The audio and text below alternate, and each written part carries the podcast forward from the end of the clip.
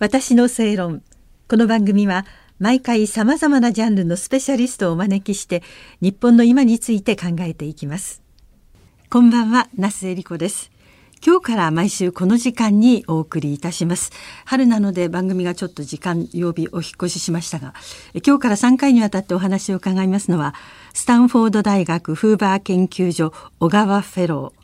えー、モラロジー研究所特任教授の西俊夫さんです。どうぞよろしくお願いいたします。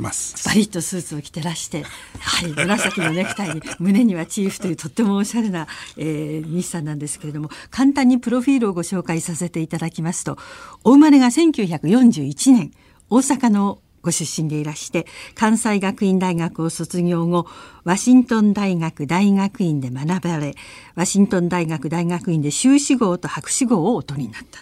で J. ウォルター・トンプソン広告代理店に勤務なさった後1977年からスタンフォード大学フーバー研究所の研究員に就任されたという、はい、あのこういうプロフィールが来ているんですけれど、はいはい、あのまずスタンフォード大学、はいとってもこれ難しい大学。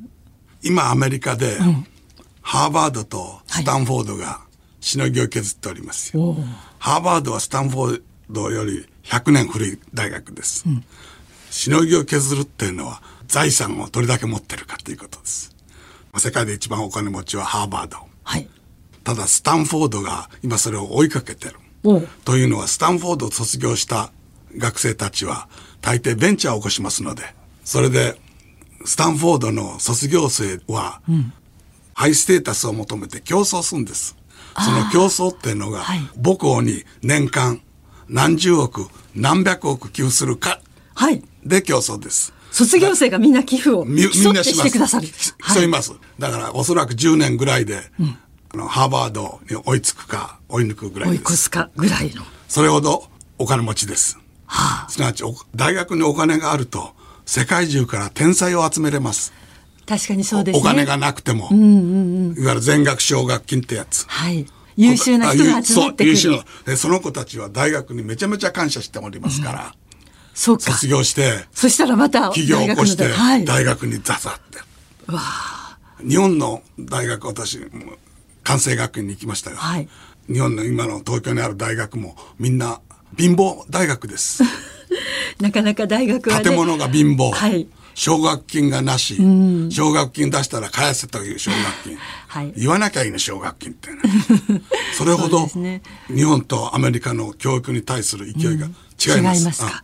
そこのフーバー研究所の小川フェローという、これは？あの、フーバーさん、ハーバート・フーバーは、はい、スタンフォードができた時の一期生なんです。大統領になられるフーバーです。はい、スタンフォードは創立されて30年間ほど授業料はタダでした。まあ。スタンフォードお金持ちでしたから、はい、できるやつをアメリカ中から集めて、はい、タダで寄宿舎も入れて、勉強させましょうということですか。だからその人たちはもう、今でも、スタンフォード入ってくる1年生は全員寄宿舎です。あ、寄宿舎なんです寄宿舎です。すなわち愛好心を高める。あ、みんなで一緒に昔の日本の旧帝大がで高校も寄宿舎です。あれは一致団結して、はい、現在スタンフォードやってるやってるところ。だからそのフーバーさんは大統領になられて、うん、第一次世界大戦も体験されて、はい、その悲惨なヨーロッパ見ておりますから、慈善事業の方に行かれます。うんはい、それでなんで人間戦争するんだと。戦争と平和の研究をされる研究所、フーバー研究所です。ああ、そうでそこに入るのは、はい、お呼ばれしなきゃ入れません。ああ。だからどっかの教授やってるから入る。冗談じゃありません。そうなんです、ね。そのフーバー研究所から。はい。お声がかからなければ入らない。ないで、もう、えー、西さんは、今日はこうやってこの私の正論に出てくださってますけど、お住まいはアメリカ。アメリカです。基本的に本拠地はアメリカ。アメリカです。アメリカのスタンフォードのキャンパスに住んでます。あ、その中でお住まいが。スタンフォードのキャンパスは広大で、うん、はい。ゴルフ場も大きいのがありました。タイガー・ウッズが練習してたとこですから。あ、そうなんですか。タイガー君、スタンフォードですから。あ、そこで練習して学生で。あ、学生。うん。で、アマチュアであまり強いんで、はい、3年生の時にマネージャーが、お前プロに変われと。うん、ね、でもちろんプロに変わってあの成績ですよ。はい、それで、プロに変わって5年ほどして、タイガー君スタンフォードに戻りたい、うん、タイガー君自分から辞めたんでしょ？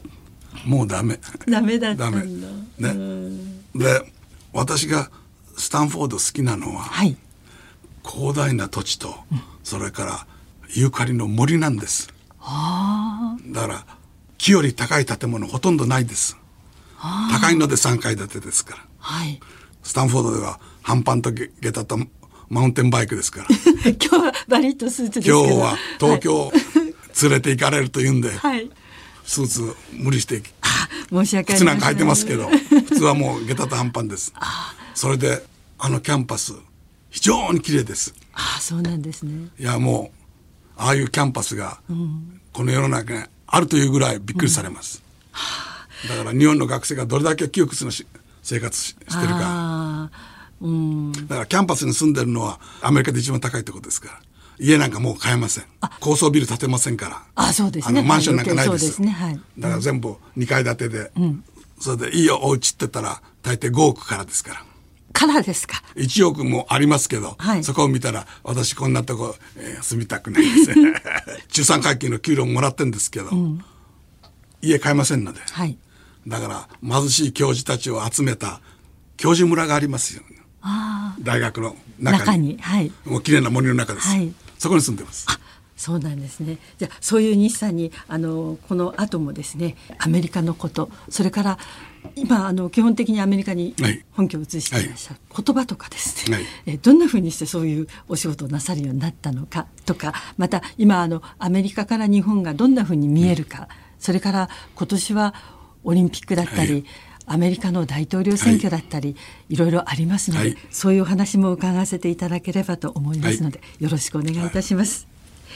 今夜のお客様はスタンフォード大学フーバー研究所小川フェロー西俊夫さんでした。